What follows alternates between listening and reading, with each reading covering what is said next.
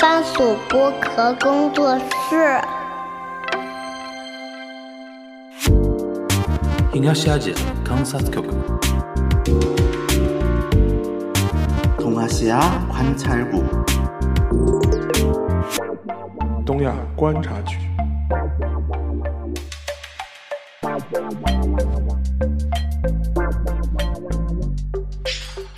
Hello，大家好，我是樊一茹，大家好，我是陈小星。欢迎收听本周的东亚观察局啊。然后小新是又回到上海出差，对吧？然后今天在我们录音这一这一期啊，晚上那个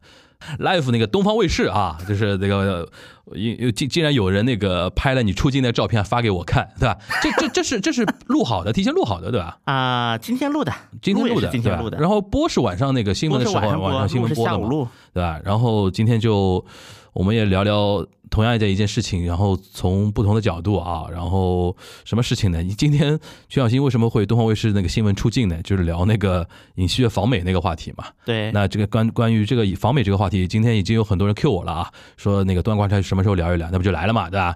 那些咱们先怎么聊呢？你先请徐小新来点评一下啊，那个尹锡悦那首歌唱的怎么样？ 我觉得挺好，唱挺好的。纯从卡拉 OK 水平来讲的话，还是蛮 蛮可以的。主要是尹线没伴奏啊。对对对，尹锡悦清没伴奏清唱唱成这样很好了。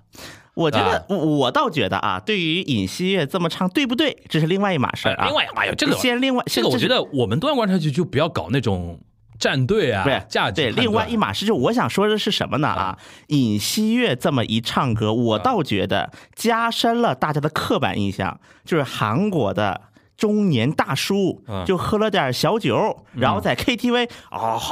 啊，嗯，就这种感觉，他唱出来了，中年大叔都这样嘛。就是他唱出来韩国大叔这种传神的在 KTV 的这种感觉。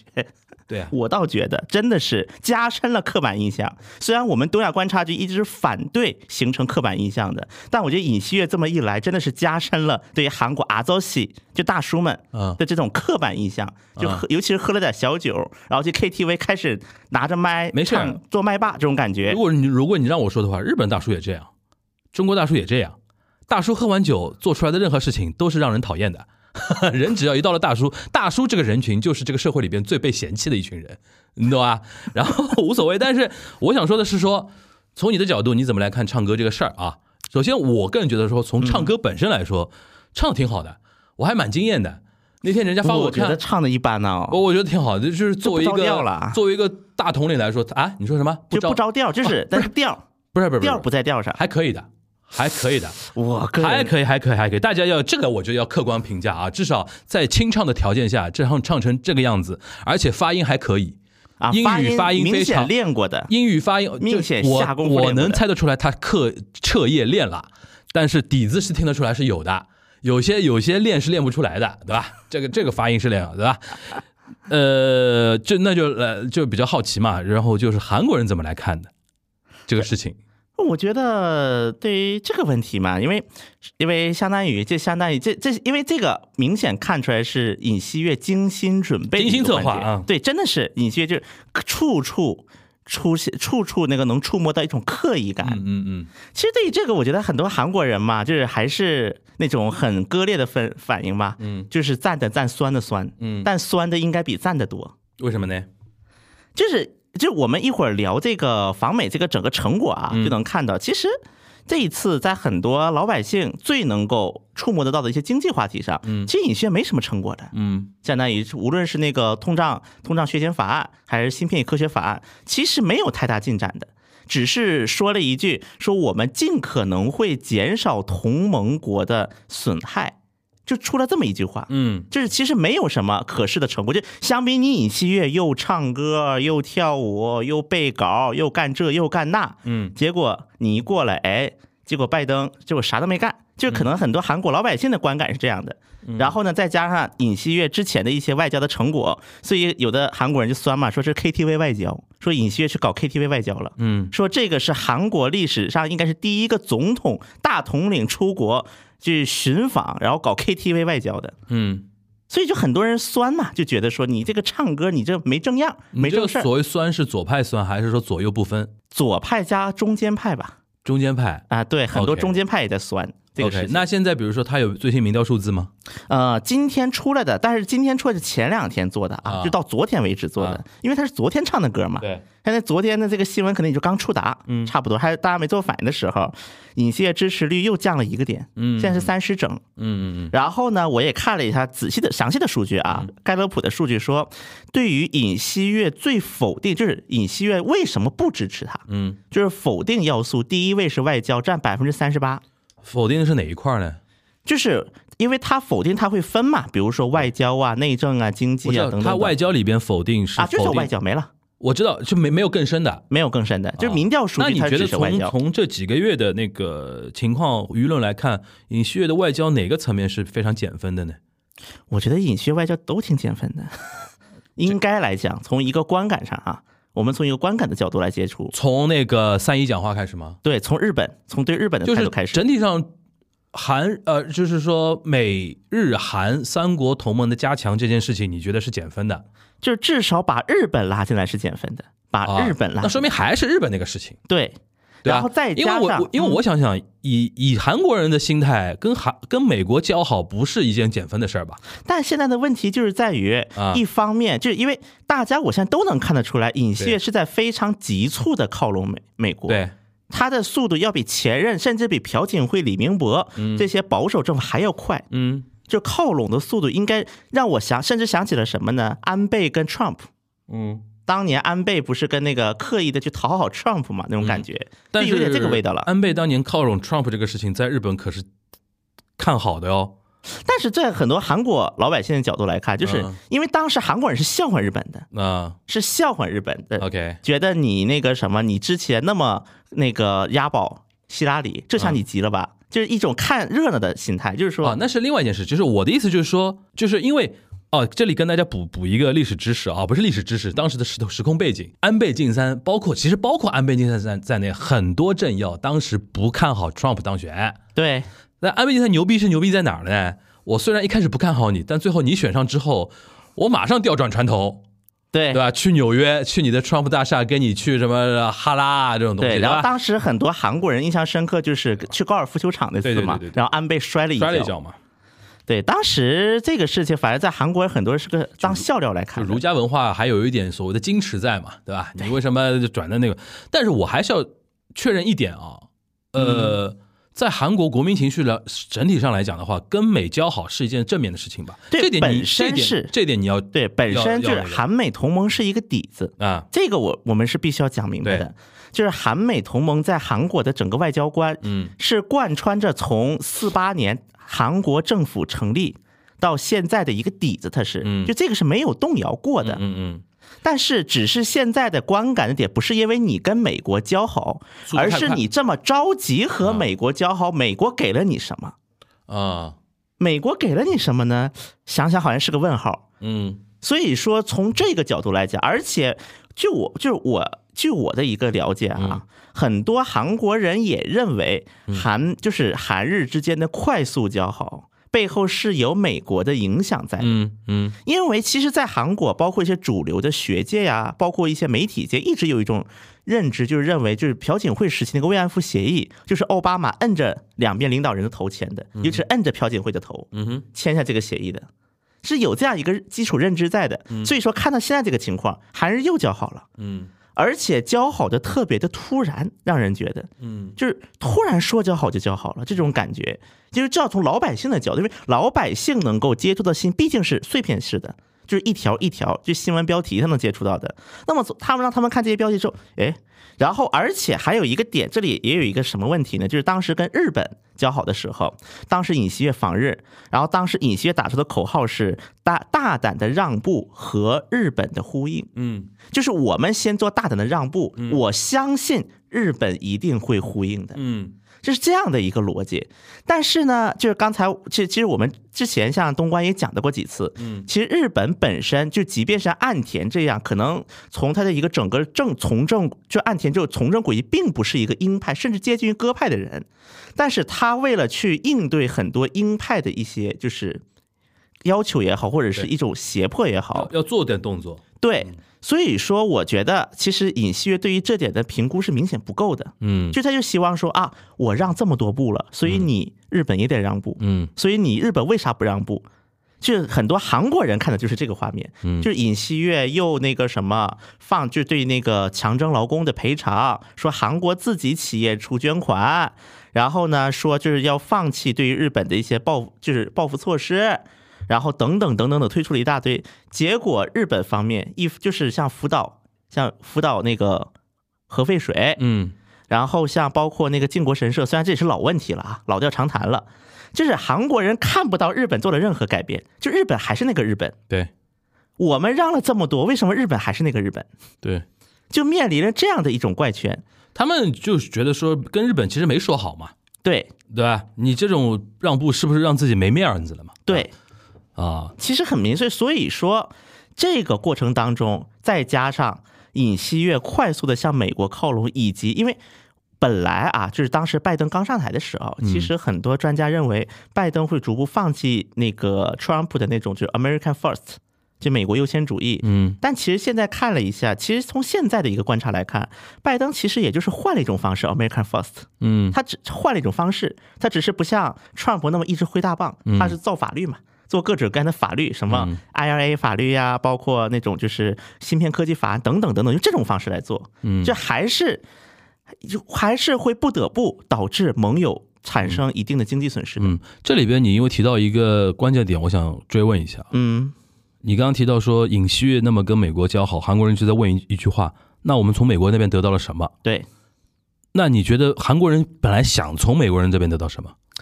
我觉得啊，啊？呃，应该因为当然这个，如果我们要分立场，太复杂了。嗯如果要分成不同的立场来讲，从韩国利益角度来上上来讲吧，呃，就是我觉得在安保方面，嗯在安保方面，因为我们之前也聊到过一期，说到过尹锡悦他之所以能够当选，在文在寅支持率依旧很高的状态下，依旧偏高的状态下，嗯尹锡悦能够当选是对于文在寅的不满。那么对于文在寅的不满是两个方面，一个是内政，嗯，就是房地产呐、这些经济政策，对，另外一个就是在外交政策，确实在韩国有相当一批人认为文太软弱了，嗯文并没有让韩国这让朝方做出任何的让步，那意思就是，对，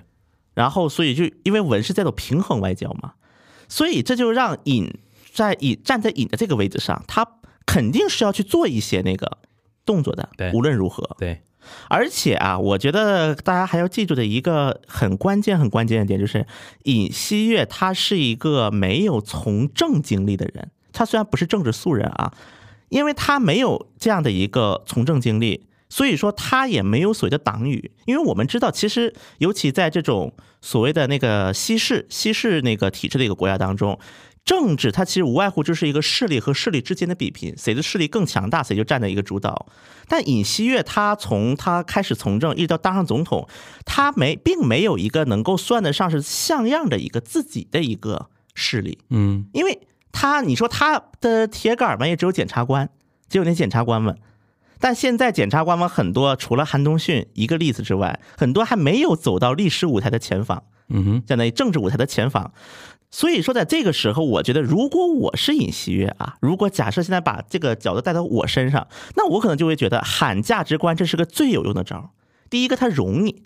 它好喊呐、相比我要做这做那，那么他就需要一个强大政治势力的一个支持，但他没有这些，而且尹锡悦自己对于外交的理解程度是比较低的，所以我们可以看到尹锡悦的很多团队是李明博时期的外交安保团队，嗯，就包括之前我们也聊到过那个 Pew 那个 Pew 的那个老师金泰孝，对，这等等等等在内，还有一个我觉得，而且啊，因为你没有比价值观更容易拉票的一个东西了，就是当你想去和一个就是铁杆的票仓，你去和他们去吸引选票也好，去吸引支持也好，我觉得没有比价值观更。简便的一种方式了，就是我大喊价值观嘛，我大喊保守，我大喊所谓的自由，我大喊所谓的自由民主的价值观，我觉得没有比这个更加容易吸引选票的，会更加容易去壮大自己势力，让更多的势力去愿意支持他的。嗯所以其实我们现在看韩国的一个整个政局的一个盘，虽然我们对于很多韩国的政客会给他冠上亲尹亲尹，就是这些人他亲尹锡悦，包括现在我们看到很多执政党内的人，就是韩国民力量党内很多人，甚至如果不喊出支持尹锡悦，都会被一个一个被那个什么被排挤出去。但我觉得正是侧面说明了尹锡悦他没有自己的人，嗯他的政界，嗯他因为没有自己的人，就是当然我们外交层面是另一个角度啊，我只是从从内内部角度，尹锡悦为什么要大喊所谓的价值观？因为这个正是体现了尹锡悦自己没有靠得住的人身边，所以尹锡悦如从尹锡悦的立场来看，他不得不要去验证这些人是否忠诚。嗯，就比如说国民力量党内有很多所谓标榜支持尹锡悦的人嘛，一些政客嘛，因为这些政客以前可能是亲朴、亲李，都是不同的来源的。嗯哼，而且可能在尹锡悦从政之前，甚至都没有过交集。这些人，对，那么你如何要证明他是不是忠诚？那就得看他是否喊出你想喊的话。嗯，所以这就导致说，之前在党首选举，我们也之前聊到过，国民力量党首选举为什么会有那么多的政客，他要去不断的验证到底你是不是对尹锡悦忠诚，甚至说很多的政客他必须要去喊出一些，比如说我觉得尹锡悦的那个，比如说之前嘛，中青北道知事就喊出来那个嘛，在日本那个强征劳工案赔偿案出来之后，就说我终于能理解尹锡悦为了这个国家操碎了多少心。就会出现这样的一种在老百姓角度理解不了的一种事情。我觉得我们讨论还是今天这一期啊，嗯我们还聚焦在那个美日韩嗯，这个事情，然后包括因为我是为什么着重想讨论这个，因为今天就跟我今天看到的一些舆论啊什么的，其实有点感觉有点像的，因为我觉得我们这边的呃一些媒体也好，怎么样评价这件事情是带滤镜的，对，我个人觉得是带滤镜的啊。呃，所以说，我觉得借东亚观察局这个平台，我们尽量还说一点客观的啊，一些东西啊，就是邱小新刚才说的那些日呃韩国国内的一些政治的权衡 balance 那种东西啊，当然很重要啊。但其实我们放在这个今天这个话题的局里边来看的话，我想先捋清楚一个点，就是嗯尹锡悦他其实也不傻嘛，对吧？肯定不傻嘛，对，金泰孝同志更是一个，就是怎么说呢，一个大家，对吧？理论理论雄厚，对吧？然后战略战略思考也很足的嘛，对吧？我觉得我觉得这很正常，因为没到没到这个水平是不可能进入到进入到这个团队的嘛。我们要承认人家，对吧？肯定不是一群乌合之众，但他现在要做这件事情，现在一门心思要投投投那个美投入美国的怀抱，或者说，呃，也不叫投入美国怀抱，他本来就在美国的怀抱中嘛，对吧？他现在就是说要扭转之前文的那些呃路线，那这个这个纠正这个东西，那我们现在就来看吧，就是你觉得啊，就是还是回到那句话。韩国人对于美国人最大的诉求是安保上的诉求，还是经济上的诉求？嗯，从尹团队的角度，我觉我得，我我就问韩国老百姓，我觉得我我觉得不能把韩国老百姓给他绑成一个集体来看，我知因为，道，但是我们说国民整体嘛，但我觉得如果对一个普通老百姓问他什么更重要，肯定是经济大于安保。啊，但是现在的韩国的，就是相当于。保守阵营呗，嗯他的一个主张就是没有安保，何谈经济？就用转移这种转移焦点嘛，对，其实就是在转移焦点。但是我相信，对于绝大多这数个老百牌姓有用吗？来你讲觉得在韩国这张这个这张牌有没有用？目前我觉得还是有一定用处的。那体现在哪里？就是有用体体现体现在哪？体现在支持率还是什么？还是任何东西？就因为按逻辑来讲嗯啊，按正常的逻辑来讲，可能这个所谓的朝核呀，嗯因为韩国老百姓一般来讲肯定会想说，哎呀，朝鲜反正天天就那个样子了，嗯今天威胁一下，明天打一下，也就那么回事儿了。嗯哼，但是呢，为什么很多韩国老百姓还是会对于美国的这个韩美同盟是带有一种基本盘的一个态度来看待？对，我觉得这样的一个叙事还是有一定用处的，就是不断的去，应该叫渲染吧，嗯渲染一些外部的威胁。这个外部力威胁里边有没有中国威胁论的东西？有啊，肯定有，肯定有的，肯定对吧有。那其实韩国老百姓应该知道尹锡悦这连番的那些表态，绝大多数还是站对于美国的一些中美博弈的一对些啊局里面这的。个对我吧相信是韩国，韩国人只是嘴上不说而已，内心还我是知道的觉吧。得这对于尹锡悦这这段话，如果去问一个正常的韩国人，嗯，你怎么看尹锡悦这段表态？我现在大多数人肯定还是会认为说尹锡悦是不是要站美国那一侧了？对我觉得大家应该都能看出来的。那问题就来了，韩国老百姓对于尹锡悦这如此站美国，嗯，其实一定意义上就是站队了嘛。对在中美博弈里面站队了。对韩国人表现出来的是忧虑呢，还是说观望呢，还是说期待呢，还是说什么？总体上来说，我因为你就每个阵营肯定都不一样嘛，对对吧？但我觉得至少从中间派的角度来讲，我觉得期待应该是很少的。我说实话，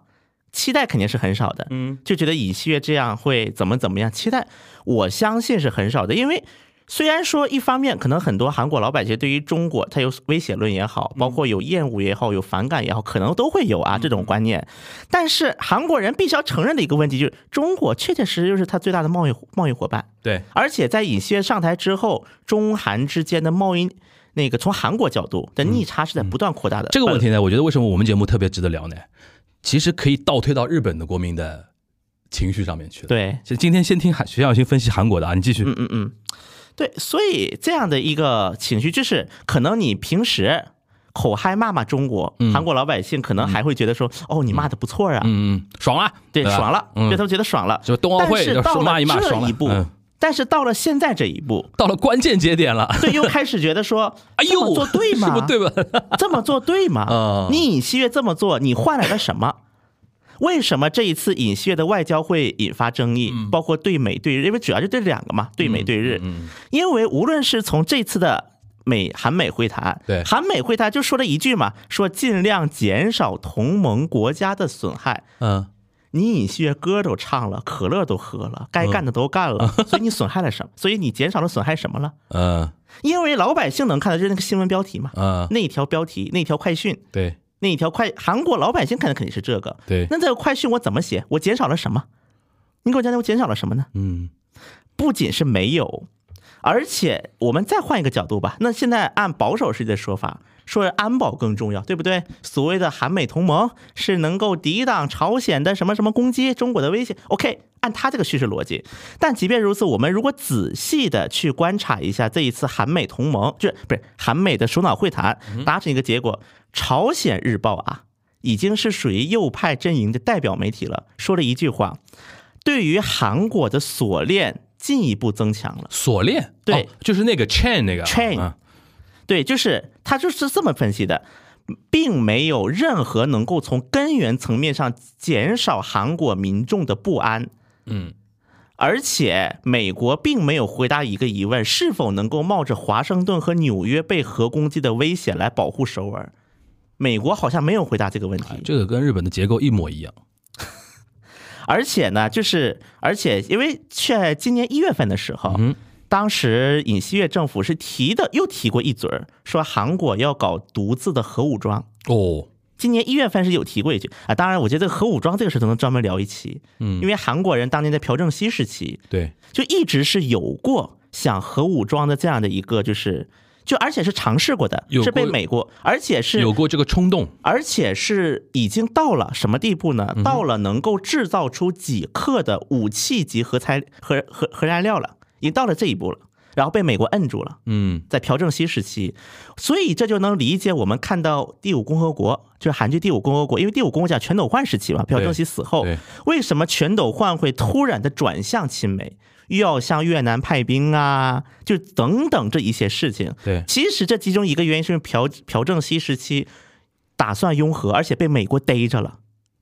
当然，中国台湾也有过类似的故事啊，中国台湾也有类似的故事。而且是差不多的时间节点。是的，所以说韩国国民对于这个所谓的和也这个拥核这个一直是有一种执念的。其实，在很多极端保守阵营当中是有市场的一个言论。嗯，而今年一月份，尹锡悦又提了一次，说我们不得不考虑对于韩国。自己进行核武装，他后来尹锡悦自己是总统府是出来洗了，因为现在尹锡悦的很多言论的一个结构，就是尹锡悦先说，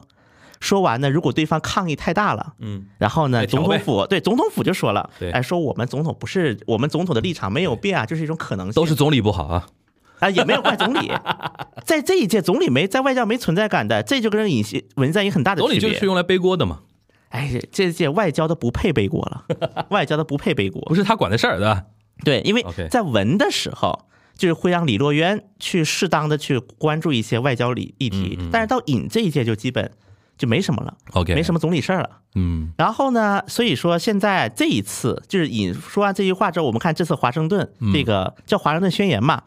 华盛顿宣言是有一句话是之前韩美达成协没有的一句话，叫做强调韩国的 NPT 成员国的就核核不扩散协议的义务，嗯就强调了义务，就之前是没有这句话的。嗯之前的，我如果大家去看一下之前的韩美宣言是没有这句话的。为什么你突然要加一句说强调韩国作为那个不扩散核武器的一个义务？这话其实因为外交上的每一句话都是经过斟酌的。我相信这句话大家都能听出来什么意思了。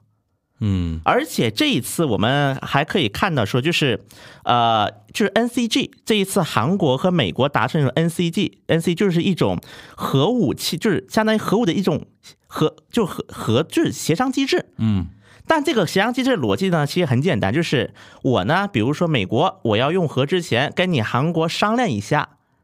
然后呢，如果涉及到你呢，可能告诉你一下。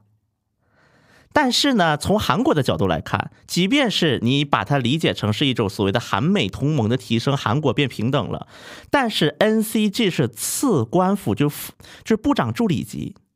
它其实比韩国一直以来主张的 EDS 呃 EDSCG 还要低低一级。就是是副部长级嘛，因为、而且也低于跟韩美国跟北约之间签署的一个协议，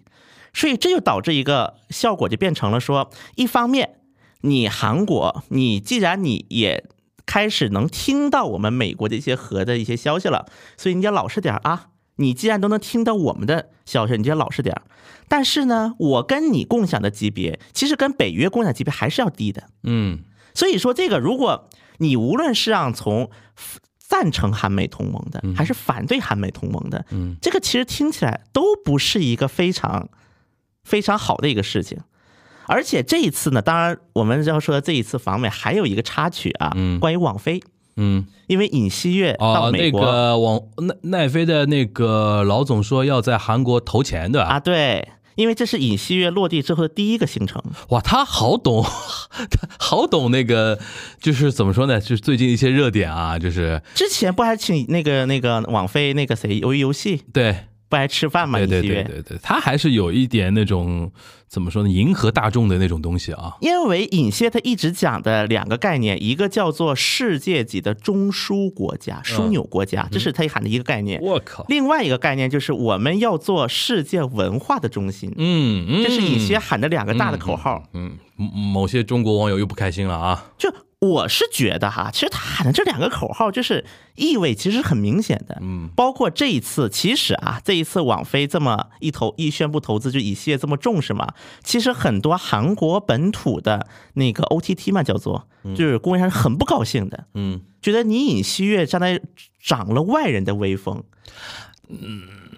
哇，你先说，你因先说为这个问题就涉及到一个问，因为网飞啊，它确实，嗯比如说，如果你是韩国本土的很多 OTT，就是嗯我们除了上网的网费以外，就是消费者不是要付网费去啊看这些网络平台费用平台平台也是要向运营商提供一笔费用的，叫啊互联网，这个叫互联网中立议题，对，就网中立议题这个叫做，但是一直以来，因为网飞它的服务器就不在韩国，所以你韩国收不到他的钱，对，所以这个问题一直有争议的。运营商就认为，你网飞占了我这么大的那个什么那网络呃流那量，个网络的宽带的一个带宽，对，所以说你也得付钱。对，所以说你网飞你也得跟韩国，因为韩国本土的那个韩国筑个墙嘛，对。所以说，很多韩国的，呃就是这个就是互我联懂我网懂企业，就业界有点反弹的声音嘛。是但是说老实话，我们我们现在抛开那种业界的反弹声音，我们公持平来讲啊，如果真的 Netflix 它投在韩国的话，它投资主要投哪些领域？它里面开有 contents，这个这也就是很模糊的呀。开发韩国原生的那个内容的意思，对吧？对 Netflix original 就更多的这韩国不内可能容。是个坏事儿，从整体上来讲，对不对？对于韩国来对吧讲？，肯定不是个坏事儿。我相信这个事情，韩国除了业界那帮人之外，因为业界比如说动他奶酪了嘛，对吧？你去对问韩国年轻人，肯定百分之九十是支持的吧，对吧？我们平心而论啊，可能吧。对吧？对不对？对吧？韩国人现在比如说对于那种呃文化产品的海外的影响力，他还是看在眼里的嘛，对吧？对如果有海外大平台愿意投的话，他肯定更有信心嘛。对而且韩国的从业的年轻人肯定会觉得说，哦，那他以后有更可能让自己的能力得到释放的和活跃的一些更大的平台嘛，对，对吧？这这个确肯实定肯定是这样的吧？是的，对啊。然后我还想问，就是说，还是回到那个，就是呃，这次呃，顺带便我们还可以再总结一下啊，嗯就是因为我们现在在录的那个过程呢，尹旭还在访美过程中，对还没结束啊。对那个歌呢是唱了，啊，对吧歌是唱了，对，那个可乐是拿了，那个啊对而且是零零度度可乐，对吧？零度零度可乐，然后那个我今天看到东方卫视的那个新闻片说，还把专门把一个负面评论截出来说，拜登给你零度可乐，啊不，但那条是点赞量最高的，对，拜登给你零零度可乐，意思是说我们韩国啊、呃就是美国能给你韩韩国的东西是零，是 zero，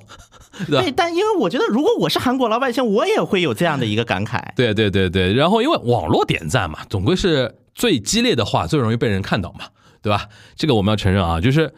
呃，还有一点就是说什么啊，今天那个国会演讲，嗯，然后国会演讲几十，好像据说是几十次起立鼓掌吧，被打断吧，对啊。然后他那个演讲稿也是全程英文嘛，啊，对对吧了，上一个这样的 Zelensky，啊，泽连斯泽基，泽连斯基的啊泽连斯基上一个这样是泽连斯基，对对对对，就是我觉得哈美国的政客也有表演给东亚我们看的一个意思，对吧？其实就是互相表演。就是他表演给我们看嘛，就是我们多重视那个我们在亚洲的盟友啊，对吧就？我觉得这是一种互相表演，其实听的人也在表演，说的人也在表演。对啊，我的意思就是说，大家要站起来嘛，站起来那个东西，他也知道这个画面会放出去嘛，对给到所有的全世界看到嘛，对对吧？然后他也在对外，就美国也在对外宣示一个形象。你看，唱美国歌，喝美国饮料，跟我们美国一条心的亚洲盟友，我们也给予高度重视啊， 对吧？站起来的嘛， 对吧？这个其实就是也大你你演你的，我演我的，对吧？大家都都能理解了。就是说回来，就是你现在因为时间比较紧啊，不一定那个有太多的那个舆论出来。对于这些互动，韩国国内现在总体上是怎么来看这件事情的？因为之前就是嗯因为韩国总统去美国议会演讲这个事儿本身它不是个稀奇事儿。啊、如果是以前谁以尹前锡悦谁第去一过，之前总统也去过那的，就每一任总统都会去吗？对啊 OK，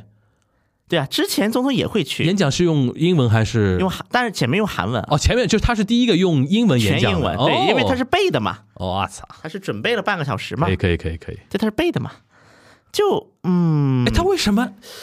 这个我也有点，我有点实在有点搞不懂了，要表态到这种程度，不是，这就是一种，就是我刚才我们不是说嘛，嗯其实双方都在演。我知道，对他，要其实这就是尹锡悦想达到一个最高潮的一个演技的一个效果。哦就就他，就我再从一个内政的角度来说了，还得回到我怎么显示跟文在寅不一啊样？不一样啊，听，因为文在寅到联合国总会都是韩语讲的，嗯嗯嗯，那我怎么能够体现跟他不一样呢？你得用英文懂。哎，这这种英文演讲这种事情，在在韩国国内是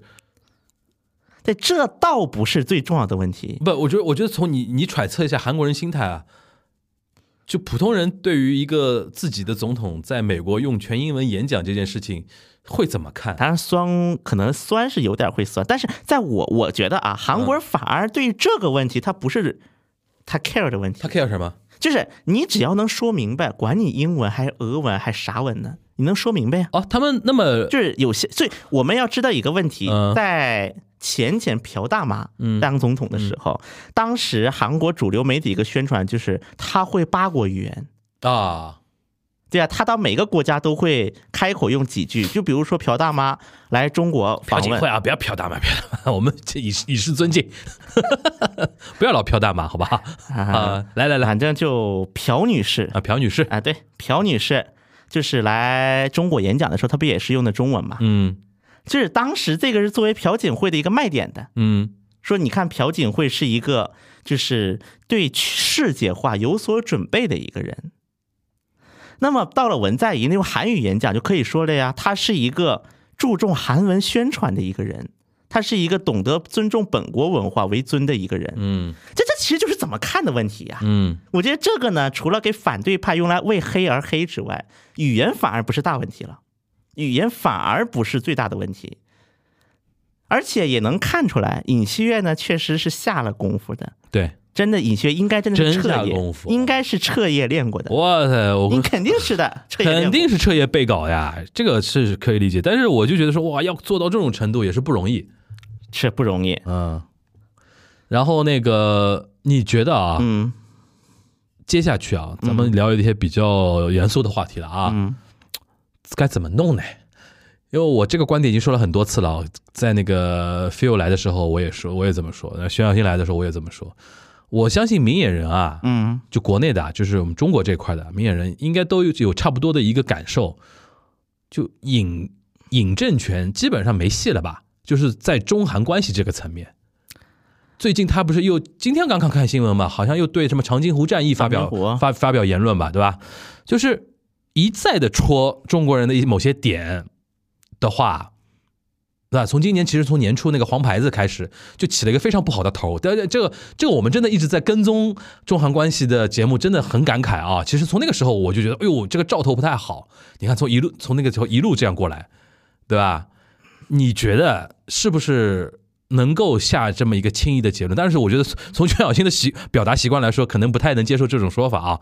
但我隐隐觉得说，是不是我们已经有一点想放弃尹政权这几年了？因为他还剩多少？两两年、三年、四年，四年今年才今这正好这两天马上一周年了。一周年啊、才一周年，其实对还、啊还有四年多呢，如果他不被弹劾的话，还有整整四年。如果不被弹劾，那就是四那年。韩国弹劾门槛也很高呀。那如果明下一届总统选举嗯再来一个朝小野大，嗯如果如果啊再来了个朝小野大，嗯，那不好说，对，那会出现什么事情不对好说了。就是是不是这四年我们其实说基本上，如果做中韩关系或者说做中韩相关的一些事情的人，大家可以有一个比较低的一个预期了，不会有什么大好的局面出来了。大好肯定不会啊，小好我觉得也很难了，就能平盘就不容易了吧？这我觉得啊啊，其实中韩的很多就是经济往来也嗯好，一些文化往来，很多时候它并不一定是跟着政治走的，这个我同我承就认，是政治议题，它很多时候只是一个借口，就像中日也是一样嘛，它只是个借口而已对。我中日也这样，但是我说的还是一般国民情绪，国民情绪， 就算是没有这事儿也好，也没好过吧？不，但是我们一直说什么听其言观其行，然后一直期待是首脑之间的一种互动或者好了就我或者什么，就是我们的工作习惯嘛。我们这边的工作习惯是，比如说我们要打开局面，先从一些表态、一些讲话、一些比如说互相访问这种层层面开始。但你看他一直在做这种动作，对吧？呃，是不是可以说就这样了？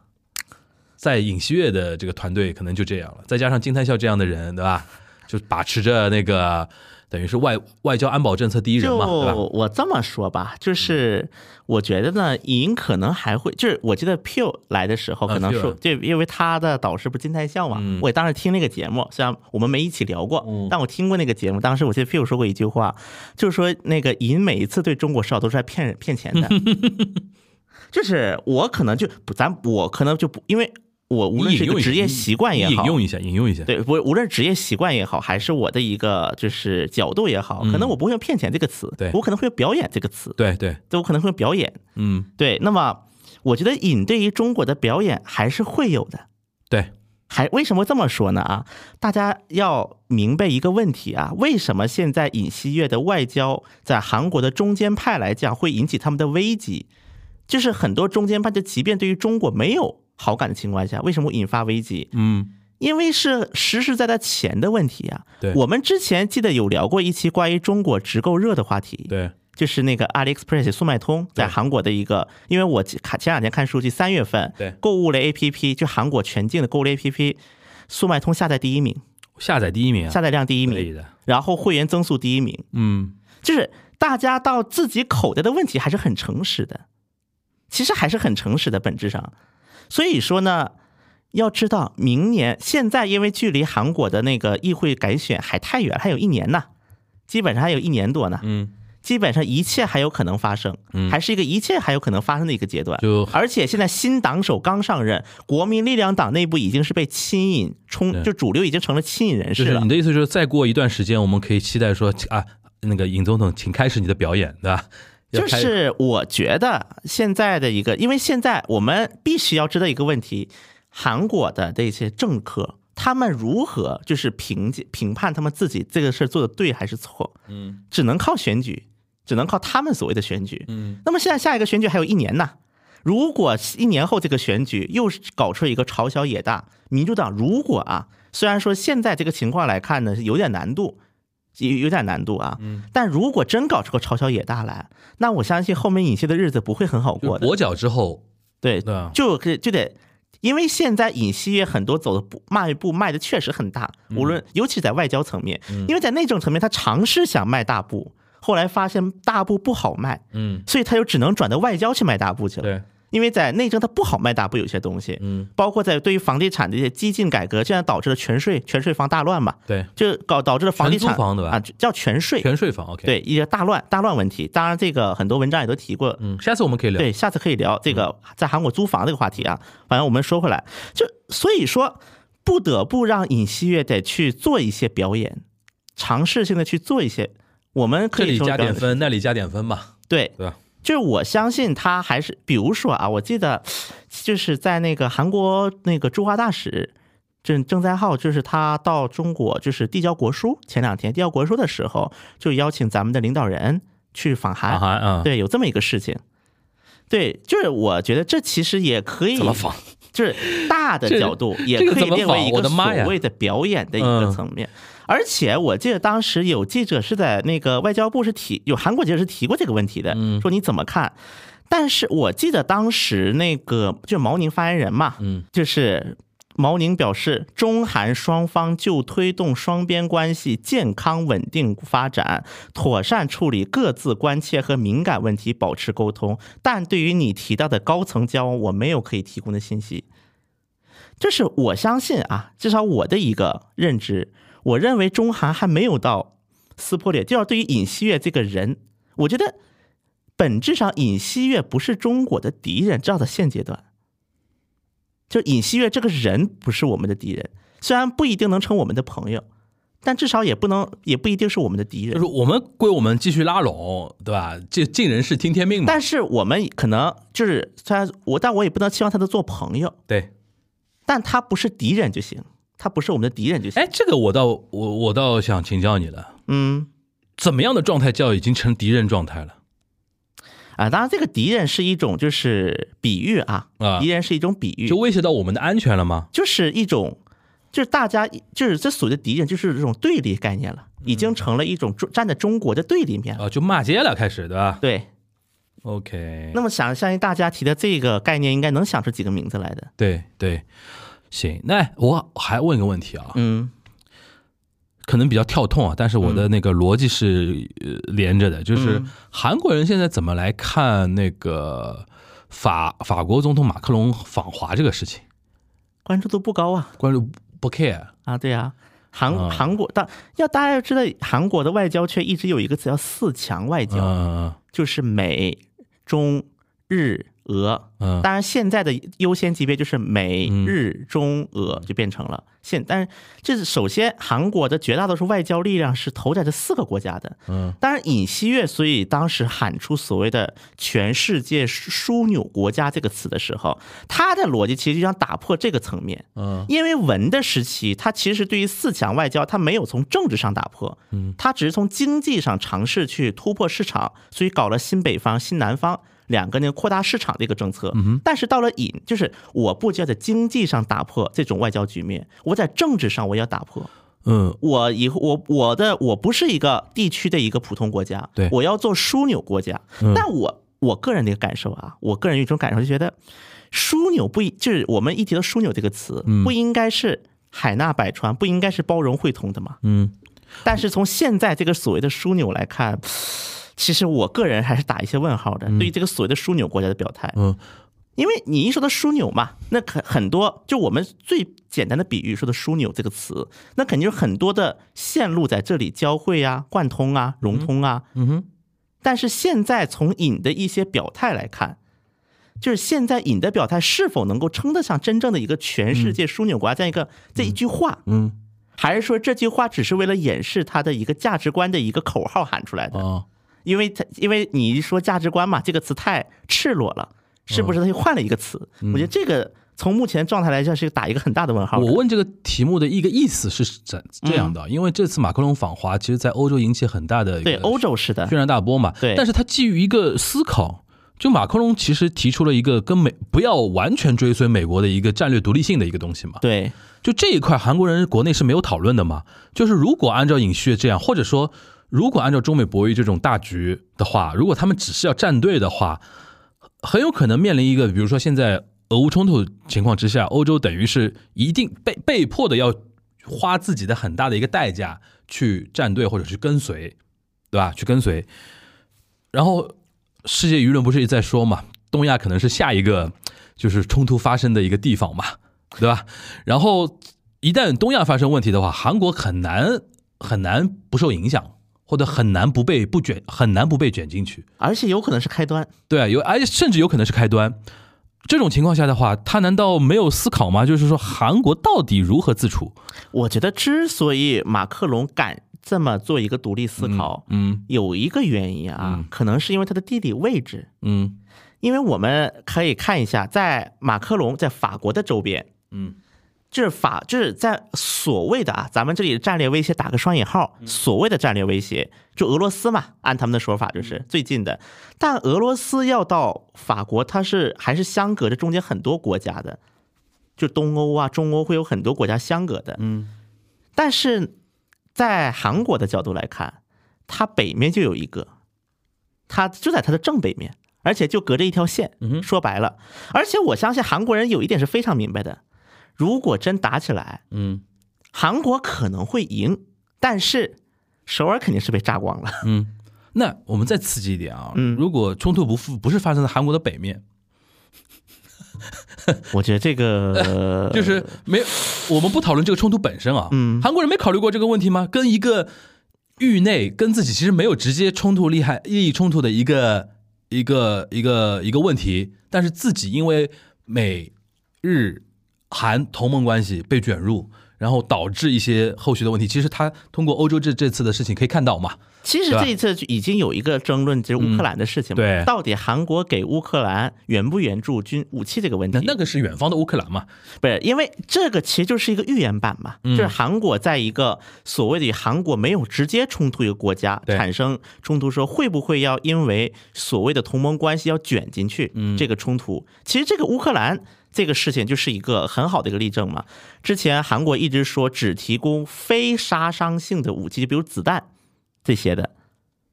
就是。而且很多是采用一种间接援助，嗯就一方面呢，我相当于表了个态，嗯我说来，你看看，我也是站在你们这一边的，但呢又不太想直接刺激俄罗斯，因为韩国和俄罗斯就是一直以来啊，韩国如果大家去真正研究过国际关系之后，韩国和俄罗斯之间的关系一直很微妙微的，妙对就是韩国和俄罗斯其实没有真正交恶过，对应该来讲，对，尤其是随着苏联解体之后的俄罗斯俄国进来，没有没有血没有什么血海深仇吧，应该说，而且是有合作过的，对啊，双方是第一个有过合作，对第二个也有过一些合作的设想。当然，这有跟地缘政治又扯上很多关系，这里不展开啊。所以说，韩国就是大家可以关注一个问题，就是俄罗斯对于韩国北面那个地方，它一直是处于一种很暧昧模糊的一种态度。嗯它一直是处在一种，就是俄罗斯至少没有公开的去对韩国的一些对北面的政策进行过一些就是应该叫做影响，施加过一些直接的影响。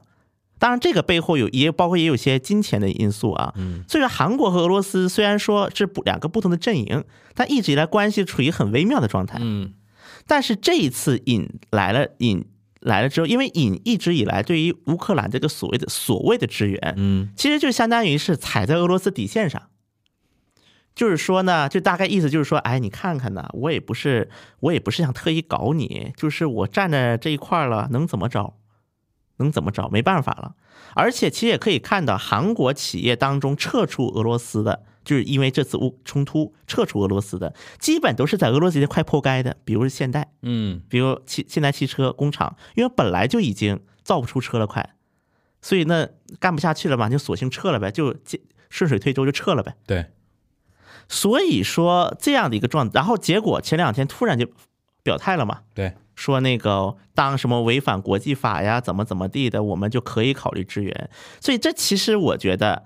一方面是尹他真有没有那么大的胆儿，他去执行这个事情；另外一方面，其实也是韩国国内很多人到这个时候是真的开始陷入了一种问号，嗯，就是比如说乌克兰的事情到底值值不不值得得我我们们去介入？，对，值不值得？其实这个很很重要的一个思考点，就包括一个很简单的例子，泽连斯基，对还是那位泽连斯基，对去韩国议会演讲的时候，嗯议议员可没来全哦，都没来全，嗯就是那种什么美国议会那种集体站起来呀，这种嗯没有的，没有这个场面的，哪些阵营的议员没来啊？不是每个阵营都有议员没来，哦，就是泽连斯基在韩国国内也不是说全面就是的那种，当然，如果你要硬文立场嘛，肯定还不好意思，思说什么，对啊吧，？肯定还是说嗯哦，I support Ukraine，嗯会这么说 OK 就是口头口号喊得很 OK 嗯很响，但你实际问他，比如说韩国人还有一个逻辑是什么呢？因为乌克兰当时产生了很多战争难民嘛，对所谓的战争难民，到底韩国收不收这个问题？因为韩国在这方面不是很那个绩优生嘛，对很保守，嗯就是这个有两个因素，一个呢是虽然韩国的难民法案，嗯就是法律，就法律层面东亚在是最健全的，最绩优的，嗯对，只要你能进得来，我必须要审你，对就我必须要留你至少留两年，对，这是韩国法律的一个。不能拒之门外，对吧？对，而且这个呢也是受了西方的影响，当然日本没签啊，，对日本同样就没签这个法案。但是一方面呢，你得收；但是一方面，韩国收的量又很少。那这个时候，韩国人就有借口：第一个，这个战争不是我导致的，没我事儿；嗯，你们打起来又不是我拱火浇油，我又没干什么对。第二个，第二还有一个点就是，他们觉得他们收三八线以北来的人已经收了很多了，我为什么再收这一波？就我已经收了这么多了，如果你把三八线以北的人看成是所谓的难民的话，如果啊，嗯，那么韩国人认为我们收的已经够多的了，我为什么还要承包一些跟我们完全无关的这些人？就是这个时候呢，我觉得韩国人本质上还是认为这个事儿跟他们无关，就无关的事情，我口号可以喊一喊，我东西可以捐一捐，你让我交点钱我也可以交，但你让我去大费周章的去搞一些事情，甚至是会导致我这些损失嘛？我相信绝大多数韩国人是要掂量掂量的，这就是为什么这次尹锡悦这种表态会招致很多韩国民众的问号，脑子里会打个问号的原因。嗯，因为他们觉得说，我跟美国这么站，站的这么急，然后呢？因为无论是哪一届总统上来，韩美同盟是一直在的，嗯，不是说比如说左翼总统上来，韩美同盟就完了。即便是被认为啊最尝试所谓民族独立性的一个卢武铉政府时期，其实到后期也是做了为了韩美同盟做了很多的让步，这相比自己的信念。做了很多的，比如说像伊拉克派兵，嗯，就这一类的事情，包括韩美那个自贸协定，对，这些都是卢武铉时期前的，被认为已经算是韩国总统当中最具有民族独立意识的一个总统上台，他也不得不承认这些现实。那么，更何况是一个瘾呢？那么，韩国我相信很多韩国民众潜意识他就觉得说，你何必走这么急呢？反正韩国跟美国已经绑上了，那为什么你还要走这么急？最后啥都没拿到，还把中国惹得一身骚。我觉得这可能是很多韩国民众一个真实想法。嗯，这有解吗？你觉得？对韩国来说，你我们私底下讲，就是也不叫私底下，反正节目里面不存在私底下。就你有没有试想过为韩国写一个这个方子，就是应该怎么去解套这个事情？能解解得了套吗？你觉得？我觉得对于现在的尹来讲，可能是解不了啊，的。对于他，，可我觉得大家基本可以放 弃。因为尹没有解套的路。 对因为我刚我们刚才还是说到内政那个话题，刚才不是说了很长时间内政嘛？嗯就是尹为什么要大喊价值观？嗯为什么要大喊？嗯，一个是因为现在国际局势的一个变化，对以及对于尹自己来讲，他如何以最快的速度拉拢自己的势力。对，那这个喊价值观谁不会呀、我觉得是个人拉上都会喊，对喊口号嘛，谁不会呀、对当年川普喊的 “America First, Make America Great Again”，谁不会喊？那我也会喊，他也会喊，都会喊。嗯其实这个时候啊，虽然我不是我不是投绥文啊，我不是投绥文，虽然我要声明一句，但是我也能够理解文在面对外交这个问题的时候的一些，就是思就是很多的思考了，就是。因为很多事情并不是像文的想法一样的走，嗯就当年文要平衡所谓各方势力嘛，就包括北面呐、对然后等等各种势力的时候，肯定他也想过说，哎呀，我们就是民族在一起嘛，好好拉拉手过不就行了嘛？但世界没这么简单嘛，对，也没有简单的说两个人就那个什么。 嗯像其实当年那个文上台，然后美国是 Trump 上台，当时很多人是害怕的，觉得这两个人都不是一路人，完全完全看起来不是一路人。对，但谁也没有想到，在对朝这个政策问题上，哎，两个人走到一路了。嗯不仅两个人走到一路了，而且当时有一个那个维根叫维根，维根就是是那个美国的对朝事务特使，每次来韩国，韩国都要请他吃一只鸡，就是那个鸡汤，因为他喜欢喝鸡汤，不是不是三鸡汤，啊，打看马里那 come on 是什么？就是一只鸡，它是一个鸡汤，就是里面是一整只鸡一在整里只面鸡哦啊，对，但它不是参鸡汤，没有人参， ，OK 就是因为他特别喜欢喝那个， OK，所以一直到那个 Vegan 就是卸任的时候，他最后一次来韩国公差。然后呢，因为当时疫情期间嘛，他没有办法去四季酒店隔壁那个大康巴里去 吃饭去。然后韩国政府特意把那个厨师弄到了美国大使馆院里给他哇做，塞，让文在寅政府。 OK 就其实大家虽然看尹锡悦政府搞这搞那搞很很搞事情，这是韩国外交的一个特点。嗯就是在一些所谓的小事上面，很喜欢去标榜一些，就是做一些东西，让别人看起来觉是得不哎很用心是。是不是因为韩国大格局改不了？因为大格局的变不是你韩国能说了算的。其实本质上还是如此呀，嗯就是韩国它能够，但是韩国我觉得它变不了战略，嗯，战略它可能很难变化。他战，略被绑死的，因为但是它战术是可以变的呀，是可以变通的呀所。以说要骗人呀，就要骗我们呀，这是他的战 对，但你两骗也是一种观感问题。啊 就你同样的骗，就我相信从我们的一个角度来讲，嗯肯定不希望韩国成站在我们的对立面。嗯就虽然我可能也不太可能说你成为我们的朋友，对，但是我也不期望韩国会站在一个我们的对立面上不，要撕破脸就行。就站对立面上来，就是嗯那个说话，嗯就是嗯我觉得做外交嘛，其实很简单，就是拉朋友越多越好，敌人越少越对好，这是这个外交的本但质。站在韩国的角度，其实这一点跟日本是一样的，就是他其实在取得某种平衡的情况下，就是 just look and see，对，对吧？什么时候你们两个两两大头的那个 battle 结束了，对，再再调整嘛？对，哦，他现在不会去轻易的去真正的下注嘛？对，对啊吧？是的。嗯，但是我觉得韩国可能这下注有点早了，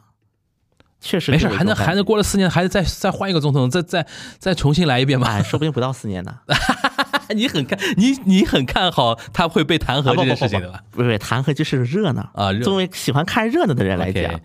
哎呀，如果一被弹劾嘛，我们东阳观察局流量话题就又又来 啦。哎，不，我觉得我们之前就是在那个一见倾心嗯群里面不也聊过吗？什么时候流量会高？我们第一个日本，嗯日本首相被被被被开突枪突了，被开枪，然后呢就是韩国总统被弹劾了，，对，就两大话题嘛。杀人放火的，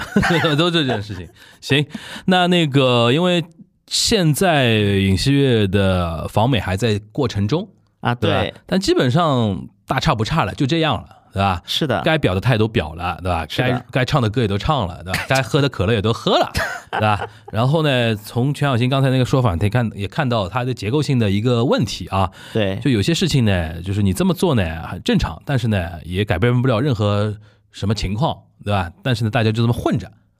感觉有一点混着吧，对吧？你混你的，我混我的，然后就各表演各的嘛。各自表演各自的，然后。呃，实际上能解决什么问题呢？也是解决不了啊。这也是可能现在这个局啊，东亚这个局现在比较死的一个结在这个地方。所有的 player 其实都在等，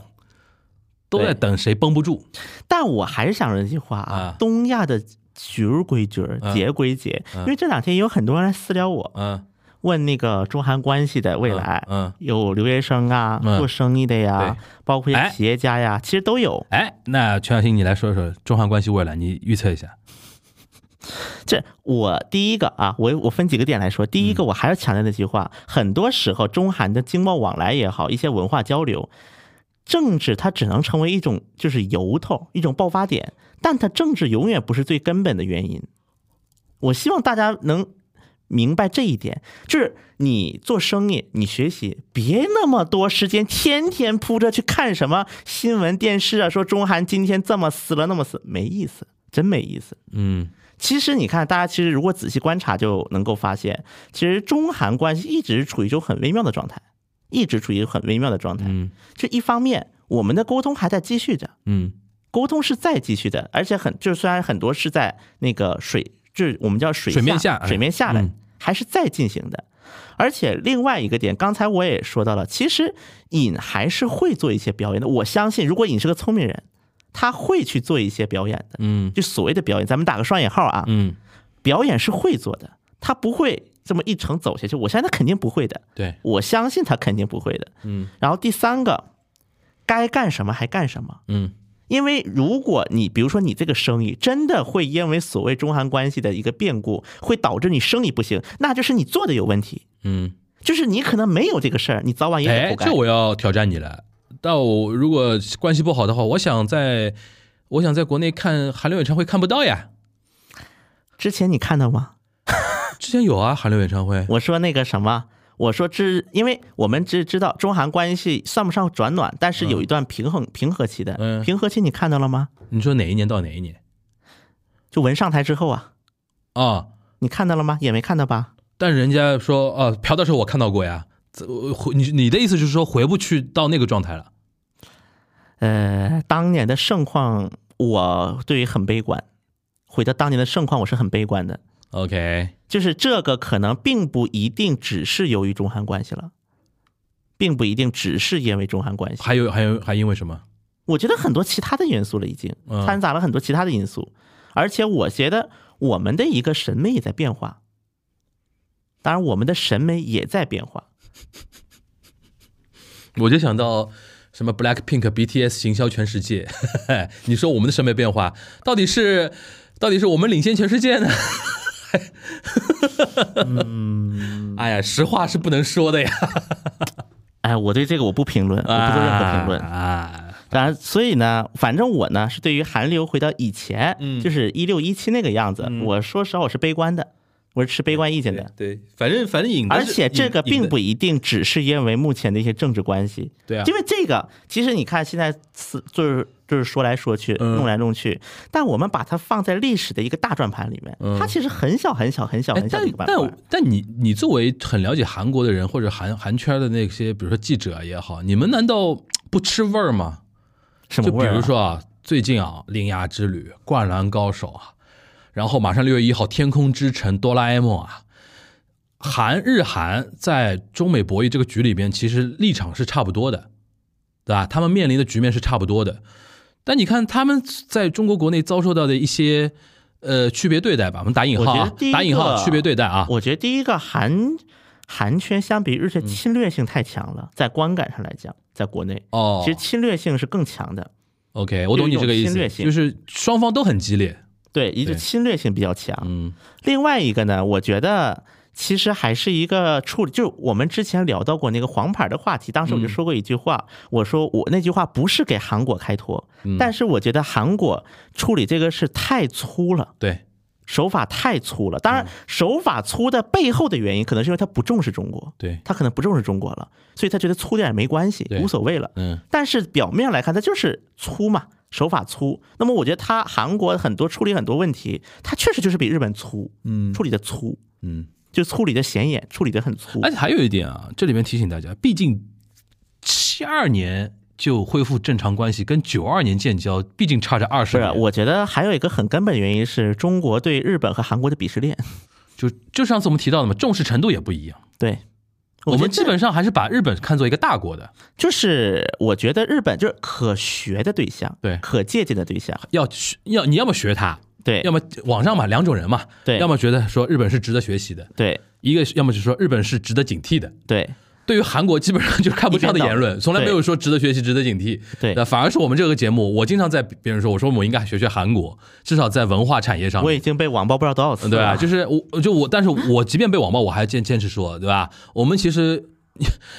大家稍微要实事求是一点，对吧？人家这个全球行销的那种文化产品，真的是要啊好好学一学的这个东西。但但这个是题外话了，还是说日韩虽然在博弈的身位上其实差不多，但是对于中国来说的话，对于这两个国家的处理方式和态度还是有点微妙的变化的，不一样，对，微妙的不我一样。觉得这个不一样，其实很多时候也直接促成了嗯，大家很多时候看到日本文化、看到韩国文化出现的一种状态。互相的影响的，对互相一种印证状态互相印证。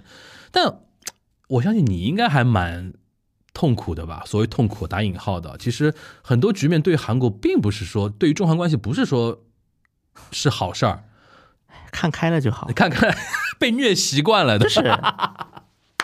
反正我我说句实在话，嗯我现在工作跟中韩关系没啥关系，对对对对，没什么对。关系，好按好了说，坏按坏了说。我们就不这么谈简单工，作嘛，我们谈我们谈，毕竟你两头都待过嘛，对吧？我们作为人，实事求是来讲的话，对于自己待过的地方，多多少少都有点那个感情上的一种。你像你像你前段时间不是刚刚回到首尔去信仰充值了一下嘛，对吧？ 对吧？对吧，从你本质上来讲，总会希望中韩交好的呀，对吧？但我觉得中韩交可能很难靠我或者是我们那嗯的努力来改变任何事情那了、肯定，那肯定，那肯定。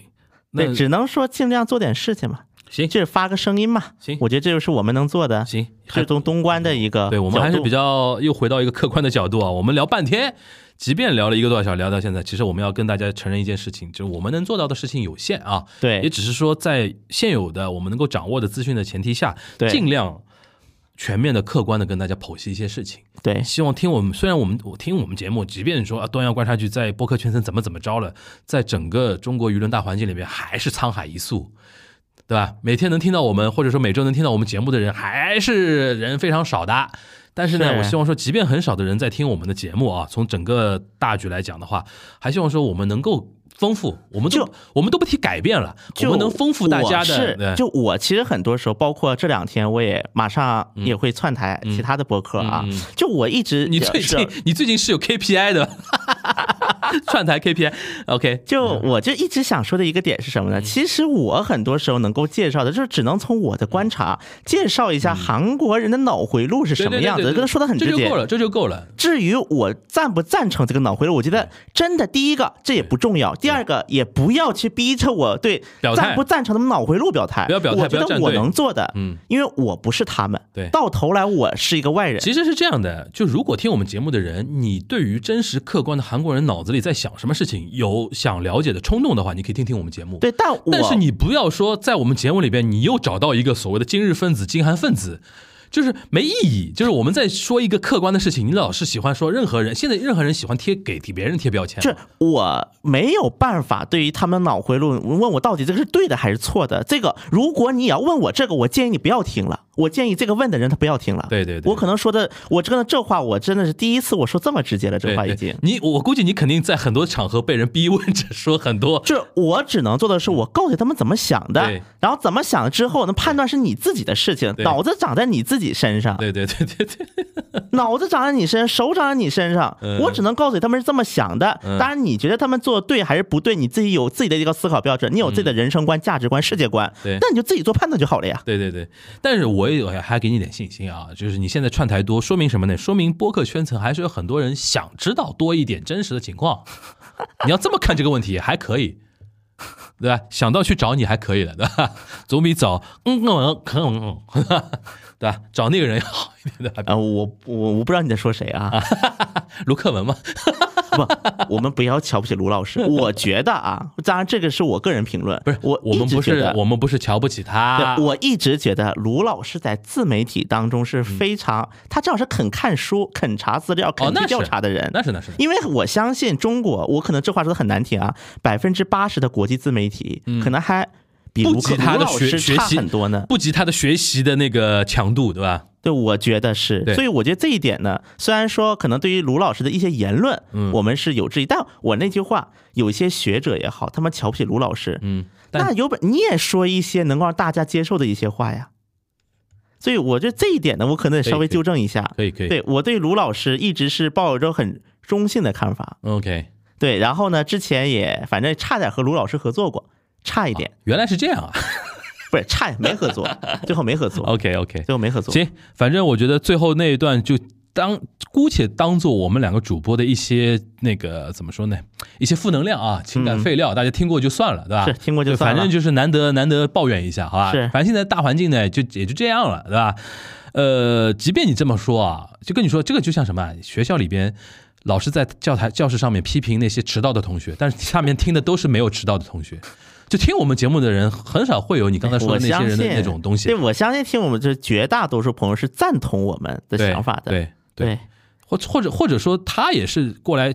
求一个多一个视角的内容嘛。对当然呢对，吧我们也期待在这个应该是这个月吧，我们的活动。呃，上线的话，呃，就我们的活动就就就下个月，下个月，因为现我们现在哦，下呃，大家听到的时候已经五月了嘛、啊对五月嘛对对啊具体对大家等那个公告的官宣啊，对等公，告也官宣希望在到时候能够哎见到私底下可以跟更多大家聊聊，私底下可以是聊聊，是好吧？是啊，大家这个反正今天这期节目就就到这边了。然后，如果我们后续的线下活动啊什么的一些官宣的内容，大家注意看我们的那个公告，或者我们三个人的微博啊之类的，或者的朋友圈啊之类的。或者呃有那个听友群嘛，像沙老师有自己的听友群啊，对什么的对到时候都会有推送的啊。行，那我们今天这一期的东阳观察局就到这边了，大家拜拜。拜拜。